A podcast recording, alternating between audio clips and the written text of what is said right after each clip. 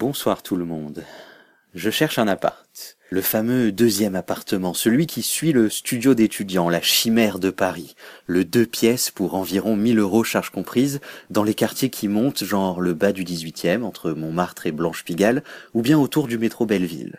Je vais quitter le marais, non pas que j'aurais pas aimé y rester, mais les prix sont quand même pas les mêmes, alors je vais déménager du moins si j'arrive à trouver.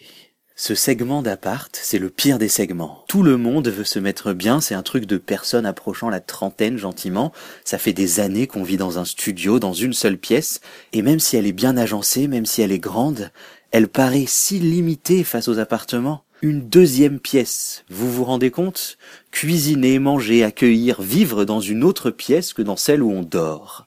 Le vrai luxe est là, nulle part ailleurs. Il suffit d'avoir une chambre séparée de son salon.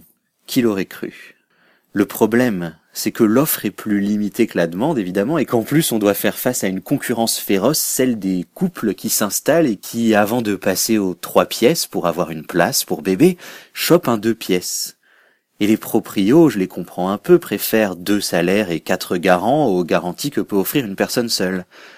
Mais ça n'empêche pas de chercher, on finit toujours par trouver, après avoir distribué des dizaines de dossiers qui prouvent que oui, on est bien capable de payer, après un paquet de visites en pleine journée, car évidemment, les proprios veulent qu'on travaille, mais aussi qu'on soit libre mardi à 15 heures pour voir leur appart, après des refus décourageants, après avoir cru vingt fois que ça passerait, et en fait non, après les apparts super sur les photos et pas terribles en vrai, après les bonnes surprises, après ce qu'on voulait absolument mais qu'on n'a pas, on finit par trouver la perle rare, le futur foyer, l'endroit où on va s'installer pour un bon moment.